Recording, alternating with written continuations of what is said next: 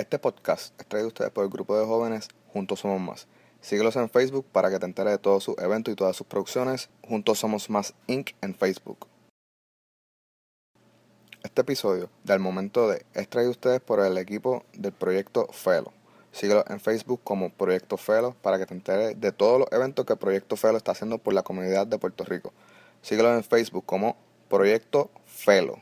Recuerden que este podcast lo pueden escuchar a través de podcast para Apple, Stitcher para Android y Audioboom para ambas plataformas. Entra al browser de cualquier aplicación, escribes en el search al momento de, te suscribes y puedes comenzar a escuchar los episodios que tenemos al momento.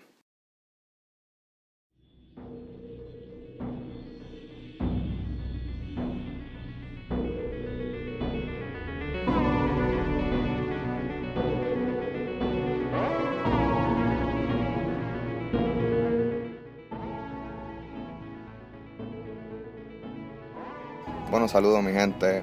Bienvenidos a otro episodio de Al Momento de. Yo soy Anthony y hoy vamos a cubrir un secuestro.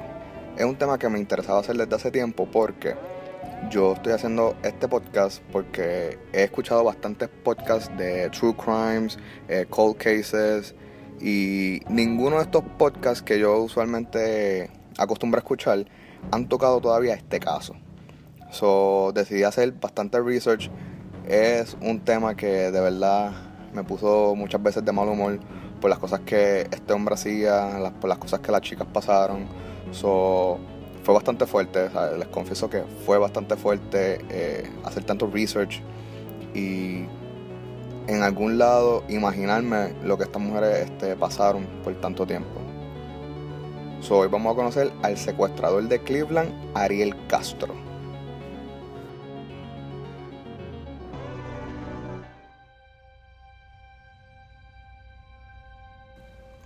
En la tarde de abril 2 del 2004, Gina de Jesús fue vista por última vez en un teléfono público alrededor de las 3 de la tarde. De camino a su casa de su escuela intermedia, Gina de Jesús y su amiga Arlene decidieron llamar a Grimilda Figueroa, la madre de Arlene, para pedirle permiso a Grimilda si Arlene se podía quedar en su casa para una pijamada. Grimilda le dijo a Arlene que no se podía quedar en casa de Gina. Las dos se separaron y Arlene fue la última persona en ver a Gina. ¿Pero qué pasó con Gina esa tarde? Gina fue ofrecida a ser llevada a su casa por una cara familiar. Confiada y cordialmente la inocente niña de 14 años aceptó, entró el carro de este hombre que acostumbraba a ver a diario.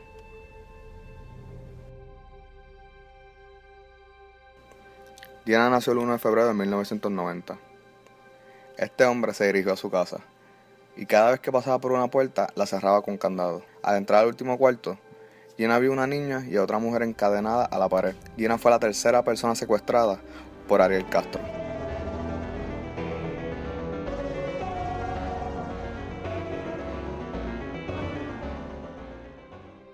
Ariel Castro nació el 11 de julio de 1960 en San Juan, Puerto Rico. Cuando era niño, sufrió de abuso sexual y físico por parte de su padre.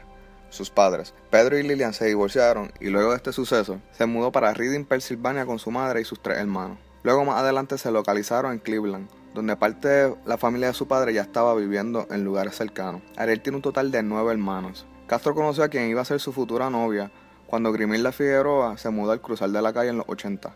En 1992, Ariel y Grimilda compraron una casa en la 2207 Seymour Avenue, una gran casa de dos pisos, cuatro cuartos, un sótano que todavía estaba incompleto.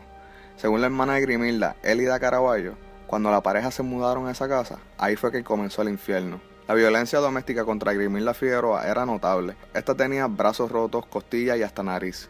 Elida y su esposo alegan que Castro una vez arrojó a su esposa del tope de la escalera, provocando que ésta se rajara la cabeza.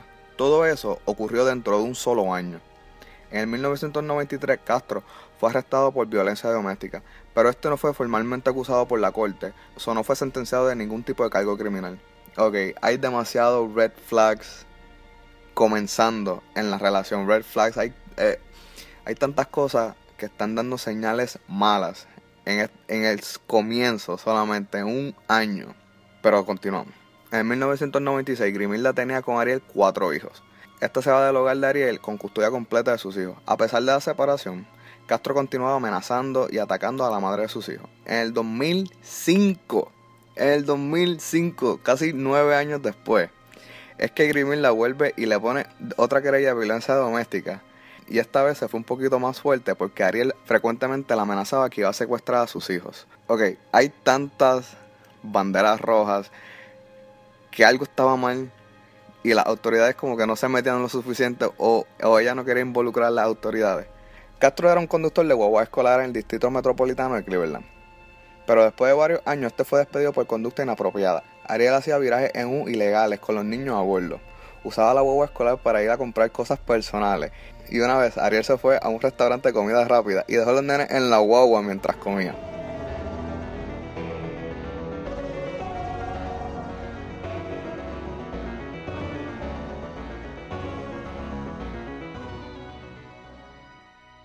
En agosto 23 del 2002, Michelle Knight tenía 21 años. Esta iba a la corte a pelear por la custodia de su hijo, que en ese momento la tenía el estado de Ohio. Ella iba a tarde, entró en pánico, se decidió parar en una tiendita para pedir unas direcciones. Ariel la escuchó y dijo que la podía llevar. Ella lo reconoció como el padre de una de las hijas mayores que estudió con ella. Ella le dijo, yo creo que te conozco, tú eres el padre de Emily. Ariel le dice, qué pequeño es este mundo. Ariel en ese momento tenía un tenía un letrero en su carro que decía se venden perritos. Michelle Knight le dice que a su hijo Joey le encantaban los perritos. Ariel se ofreció a llevarla al lugar donde ella estaba pidiendo las direcciones. Cuando Michelle Knight se montó en el carro de Ariel, lo primero que se percató es que el carro en la parte interior no tenía maniguetas. Yo no sé de verdad cómo interpretar eso. Eh, debe ser un poco aterrorizante. Anyway, continuamos. Michelle Knight describe que esa tarde ella tenía un presentimiento que algo iba a salir mal. Michelle se dio cuenta que Ariel dio un viraje en U y que iba en la dirección incorrecta. Esta le preguntó que para dónde iba. Ariel le contestó que iba a buscar uno de los perritos para regalárselo a su hijo. Ariel entró al garaje de la casa y lo cerró con candado.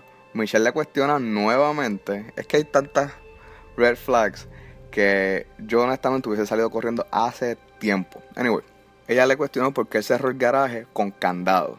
Él le contesta a ella que vivía en un barrio bastante peligroso y le gustaba mantener sus puertas cerradas. Este dato es cierto. Cleveland ha estado en las peores y peligrosas ciudades de los Estados Unidos en los últimos 20 años. O sea, eso es casi mi vida completa. En la calle donde Castro vivía, él tenía, como les dije ahorita, tenía una casa de dos pisos, cuatro cuartos, dos baños y tenía un valor de 36 mil dólares. eso te deja saber que el, el barrio o la calle era bastante peligrosa. Michelle se da cuenta que a cada portón y puerta que ellos pasan, Ariel le pone un candado. Esto es cuando yo digo que las películas de misterio se encuentran con la realidad. Cada puerta y candado, él la aseguraba. O sea, ¿qué está tratando este hombre de que nada salga o nada entre? Mientras caminan por la casa, Michelle relata dos cosas que nunca escuchó ruido de los perros. ¿Qué cosa? Ay, Dios mío, yo, perdonen que interrumpa tanto, pero es que, como les dije, yo me molesté tanto haciendo este trabajo por estas cosas, porque lo leía y, me molestaba. Disculpen, no, no voy, a tratar de no interrumpir más nada. Michelle relata dos cosas: que nunca escuchó ningún ruido de los perros y que sabía que nunca iba a salir de esa casa. Castro vio que Michelle no dejaba de temblar y le decía que tranquila, que todo iba a estar bien, que los perritos solamente estaban durmiendo. Ya era muy tarde para Michelle. Castro la llevó al piso de arriba, la ató de las manos y de los pies y la colgó del techo por las manos y la aseguró también por el cuello. La dejó allí por tres días y solo el tercer día fue que le vino a dar comida a Michelle.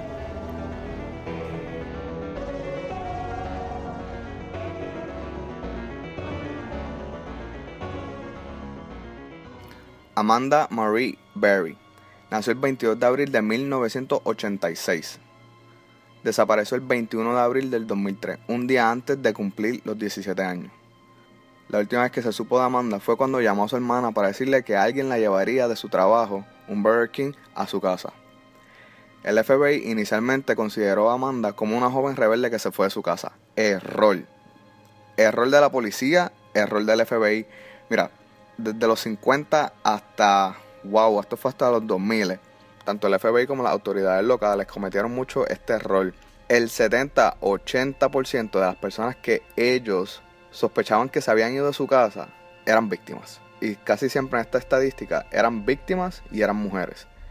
y rápidamente le ponían un sello como que era una chica rebelde, se fue de su casa. Y no, usualmente eran chicas que habían sido secuestradas o ya habían sido víctimas de algún homicidio.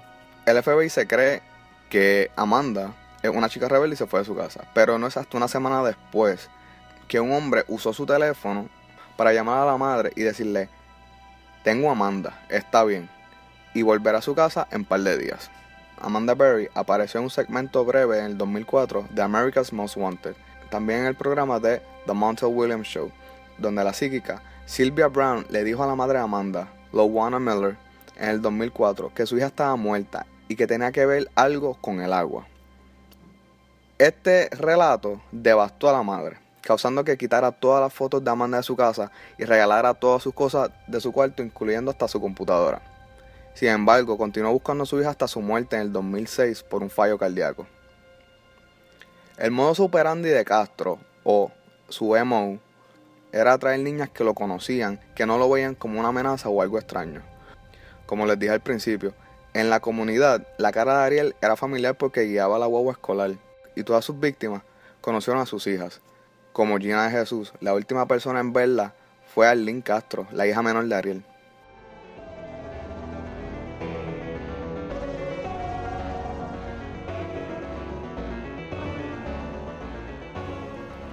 La casa de horror de Ariel Castro. Nuevamente, aquí es cuando yo me doy cuenta las películas de misterio se convierten en realidad. Y yo soy súper fan de las películas de misterio, pero de aquí es cuando yo veo de dónde sacan las historias de las películas de misterio, de casos como este. Todas las ventanas estaban cubiertas por cortinas y detrás de las ventanas todo tenían planchas de madera. Desde el interior habían alarmas improvisadas instaladas en cada puerta delantera y trasera de la casa un columpio bloqueando la escalera, un inodoro plástico en el dormitorio. Las puertas, igual que su carro, sin maniguetas, pero todas tenían candado. Madera cubriendo las ventanas en el segundo piso, asegurando que no entrara ni incluso la luz del día. Entonces, alrededor de la casa estaban las restricciones. Tape o cinta adhesiva, esposas de plástico, cadenas de metal sujetas a cada poste de la casa. O sea, habían cadenas de metal que medían, si no me equivoco, eran como 4 pies, 5 pies, para garantizar que Michelle Knight, Amanda Berry y Gina de Jesús no se fueran. La gran mayoría del tiempo las mujeres permanecían encadenadas. Ariel Castro tocaba el bajo en bandas locales.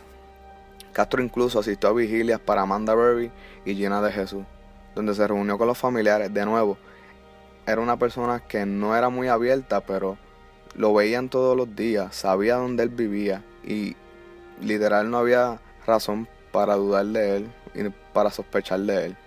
Y estas son cosas que asesinos en serie hacen eso, les gusta burlar el sistema, les gusta dejarle saber a todos los demás, mira, yo estoy siendo parte de ustedes o a mí no, no me vean como la persona que ustedes están buscando.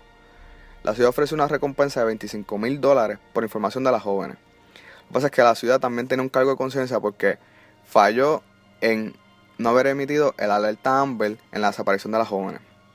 Por 11 años, estas niñas fueron brutalmente golpeadas, violadas y torturadas. Ariel Castro y su depravación sexual fue tan grande que creó su propio tujurio para llevar a cabo sus más oscuros placeres. Michelle Knight fue la víctima que más sufrió por todo este tiempo. autoridades piensan que Ariel Castro se sintió engañado por su apariencia, pensando que era menor de edad, y por esto Michelle sufrió más que las otras dos chicas. Aquí es que entra lo maquiavélico de este hombre.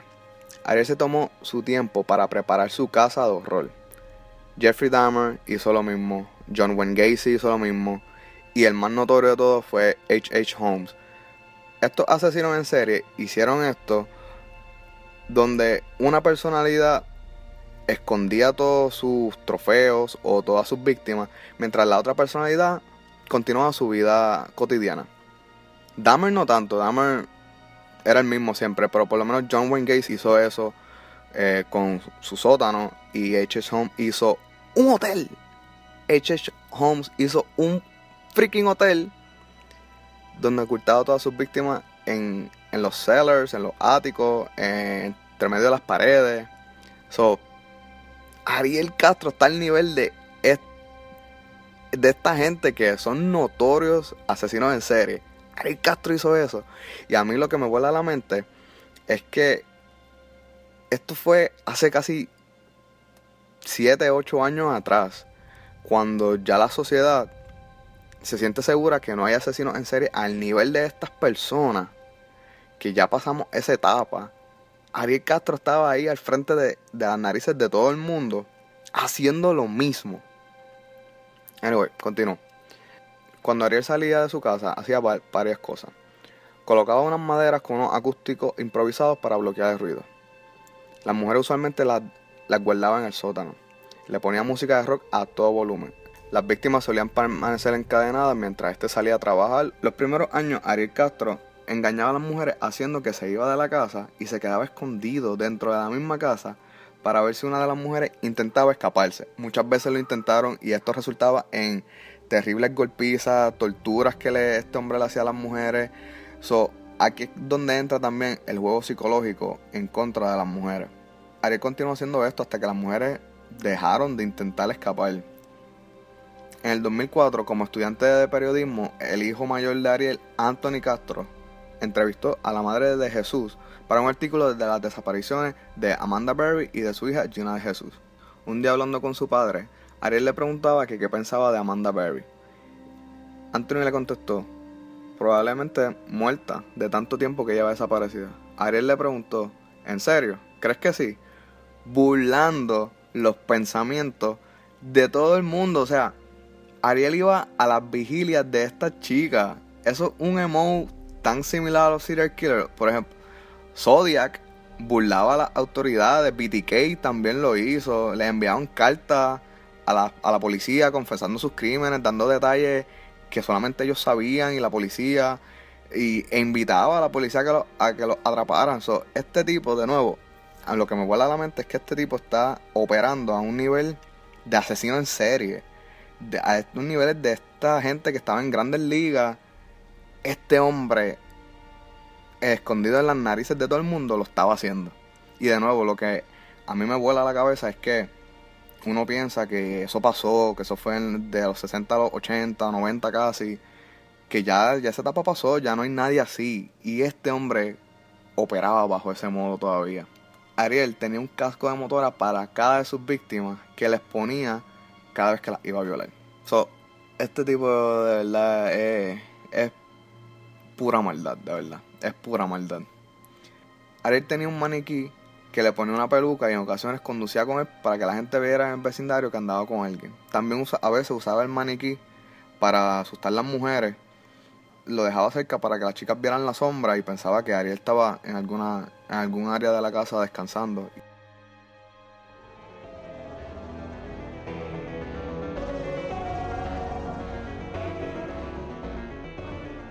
De nuevo, Ariel Castro trajo los juegos mentales a la captura de estas mujeres.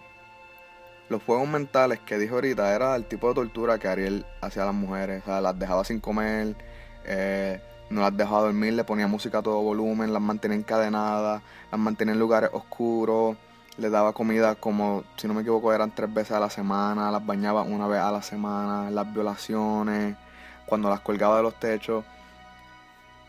O sea, el 2014, si no me equivoco, fue Wikileaks, subió unos artículos, subió unos datos que, hasta el 2011 el gobierno de Estados Unidos usaba tácticas similares contra prisioneros de Al Qaeda para así dar con el paradero de Osama Bin Laden. Osama murió en el 2011. Pero durante este periodo, esto eran torturas similares a las que Ariel Castro estaba usando en su casa en Cleveland, Ohio. La estaban usando con terroristas en el Medio Oriente. Con terroristas. So, estas mujeres estaban recibiendo el mismo trato que un criminal internacional estaba recibiendo en otro lado del mundo por actos malignos. O sea, lo mismo, música alta, eh, encerrado en cuartos oscuros, en, cuartos pequeños, depravación de sueño y comida, waterboarding. Las mujeres estaban recibiendo lo mismo en una casa.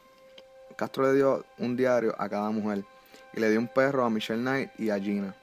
Cuando el FBI cogió los, diarios, lo único que hablaban estas chicas era de ser libres y de la conducta sexual forzada mientras estaban encerradas. También hablaban que podían anticipar de la próxima sección de abuso o de violaciones. Michelle Knight le dijo a la policía que Castro al menos la embarazó cinco veces y las cinco veces había provocado los abortos involuntarios, dándole palizas, golpeándola con palos y tirándola contra las paredes.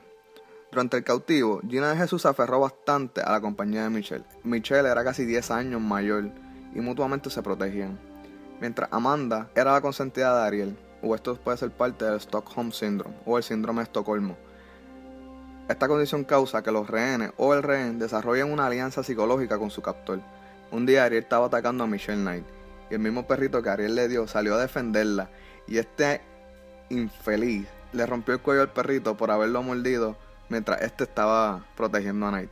En diciembre del 2006, Castro embarazó a Amanda y ordenó a Michelle Knight a que ayudara en el nacimiento de la hija de Barry, que se llevó a cabo en una pequeña piscina en el medio de la casa.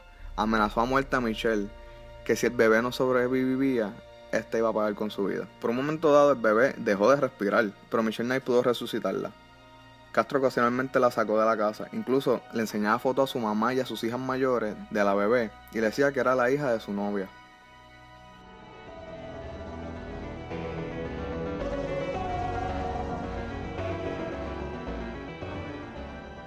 A través de los años, Ariel se volvió descuidado con la seguridad en la casa. Y esto es algo que a la mayoría de los asesinos en serie le ocurre al final de sus años activos. Ted Bundy una vez dijo que el primer asesinato tú tienes todo planchado, tú tienes todo preparado, sabes cómo vas a hacer, opera, haces todo y te fuiste. Pero que al pasar de los años empiezas a ponerte sloppy, no sabes dónde poner las herramientas y whatever, y ahí es donde empiezas a fallar, empiezas a dejar el rastro y terminas atrapándote. Castro a veces se iba y dejaba las puertas sin candado, dejaba alguna ventana abierta, pero durante este tiempo las mujeres no se atrevían a hacer nada porque pensaban que era otra trampa de Ariel Castro. El 6 de mayo del 2013, Castro dejó una ventana sin cerrar. Amanda Berry comenzó a gritar por la ventana a su vecino Ángel Cordero. Ángel respondió a los gritos, pero este no podía comunicarse mucho con Amanda porque hablaba poco inglés. Otro vecino, Charles Ramsey, se unió a Cordero y estos rompieron la puerta principal y ayudaron en el rescate. Barry salió corriendo llevándose a su hija. Ramsey dijo que Barry le dijo que ella y su hija llevaban ahí por alrededor de 11 años. Al ser liberada, lo primero que hizo fue llamar al 911.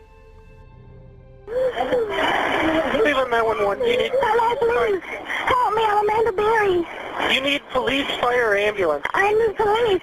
Okay, and what's going on there? I've been kidnapped and I've been missing for 10 years and I'm, I'm here, I'm free now.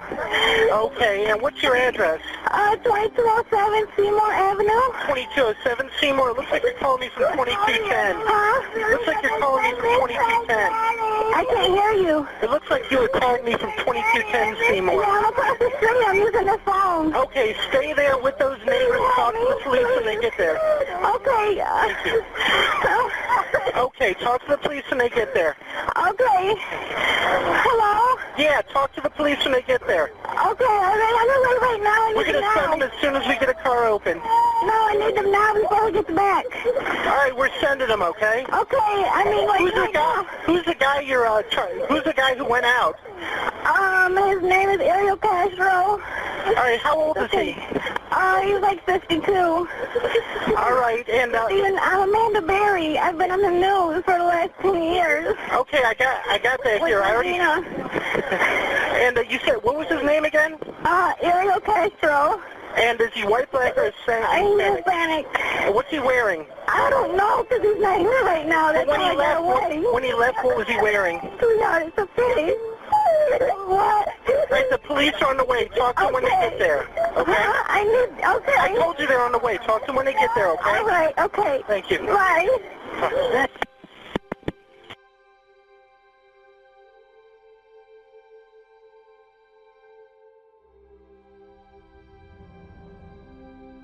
Los agentes de la policía que respondieron entraron a la casa de Castro mientras caminaban por los pasillos con sus armas en la mano.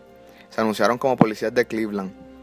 Al asomarse a una puerta del dormitorio, vieron a Michelle Knight encadenada a la pared. Esta repitió rápidamente, me salvaste, me salvaste. Poco después le quitaron también las cadenas a Gina de Jesús. Castro fue arrestado en cuestión de horas.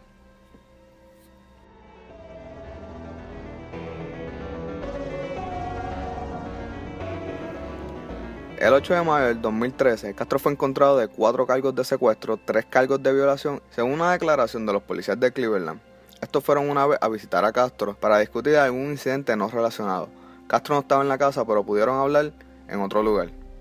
Aunque los vecinos una vez llamaron a la policía sobre actividades sospechosas, la policía dice que no tiene consistencia de tales llamadas. Después del arresto de Castro, su hijo Anthony describe la casa de su padre que siempre estaba cerrada con llave. Habían lugares donde nunca podíamos ir. Habían cerraduras en el sótano, cerraduras en el ático, cerraduras en el garaje. Durante el interrogatorio, Castro recordó cada uno de los tres secuestros con gran detalle e indicó que eran crímenes de oportunidad no planificados. Castro también dijo que no tenía un plan de salida y creía que eventualmente iba a ser atrapado. Se refirió a sí mismo como sangre fría y adicto al sexo. Alguien del FBI encontró una carta que los investigadores creyeron que fue escrita en el 2004 por Ariel Castro. Escribió, están aquí en contra de su voluntad, porque confían en mí por error, y subieron al automóvil con un extraño. Se sospecha de otros dos hermanos de Ariel Castro que vivían localmente que estaban involucrados en los secuestros. Pero Michelle Knight insiste que no, que estos sí visitaron, pero que nunca supieron nada y si escucharon algo estaban demasiado borrachos para saberlo. Castro se declaró culpable de 937 cargos criminales por violación, secuestro y asesinato agravado como parte del acuerdo con el fiscal. Fue sentenciado a cadena perpetua más mil años de prisión sin posibilidad a libertad condicional. Castro aceptó un acuerdo de declaración de culpabilidad que lo libró de la pena de muerte. Castro culpó al abuso infantil de sus crímenes y a la pornografía. Lo mismo que dijo Ted Bundy en la corte. Bullshit, Castro. Luego que las mujeres fueron liberadas, regresaron a sus vidas que dejaron atrás por culpa de Ariel Castro. Michelle Knight se reencontró con su hijo. Amanda Berry continuó su vida con su hija y regresó a casa de sus abuelos. Gina de Jesús ha sido la más que ha mantenido su vida privada. Una vez fuera, las mujeres fueron otorgadas 1.3 millones que recolectaron durante su desaparición mediante campaña. Las tres aún mantienen un fuerte deseo de privacidad, aunque la más abierta de todas ha sido Michelle Knight, quien tiene varias entrevistas con revistas, pero nada más de ahí. Y fue porque su abuela en una entrevista dijo que Michelle necesitaba reconstrucción facial porque su rostro quedó mutilado por los golpes de Castro y que además había perdido la audición de un oído. Anthony Castro ha sido el único hijo de Ariel que ha hablado con la prensa diciendo que él piensa que esta sentencia es lo mejor posible. Creo que si realmente no puede controlar sus impulsos y realmente no tiene ningún valor por la vida humana, como ha demostrado en este caso, tras las rejas es donde pertenece por el resto de su vida. Anthony continuó diciendo, no confío en él, dijo Anthony, no me veo a mí mismo yendo a visitarlo y dando la oportunidad de mentirme nuevamente.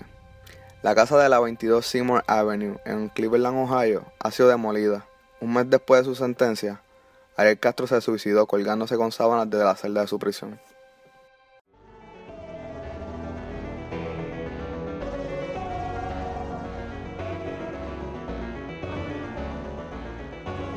Bueno, ahí terminamos la historia de Ariel Castro, de Amanda, Gina y Michelle. Eh, como les dije al comienzo, para mí eh, fue un poco fuerte leer eso porque en parte lo revivía, en parte me ponía en, el lugar de las mujeres, me ponía dentro de la casa pensando, wow, esto es, esto es de verdad la casa de horror, esto es la casa del terror eh, aquí, presente. Eh, Ariel Castro es un monstruo, eh, creo que recibió la sentencia que, que, merecía, creo que sus excusas en el tribunal eh, eran bullshit, de verdad, hay mucha gente que ha sido eh, violada, hay mucha gente que ha sido maltratada y la gente lo supera, la gente busca ayuda, no, no crea una casa de horror, secuestra a tres mujeres y las mantiene ahí.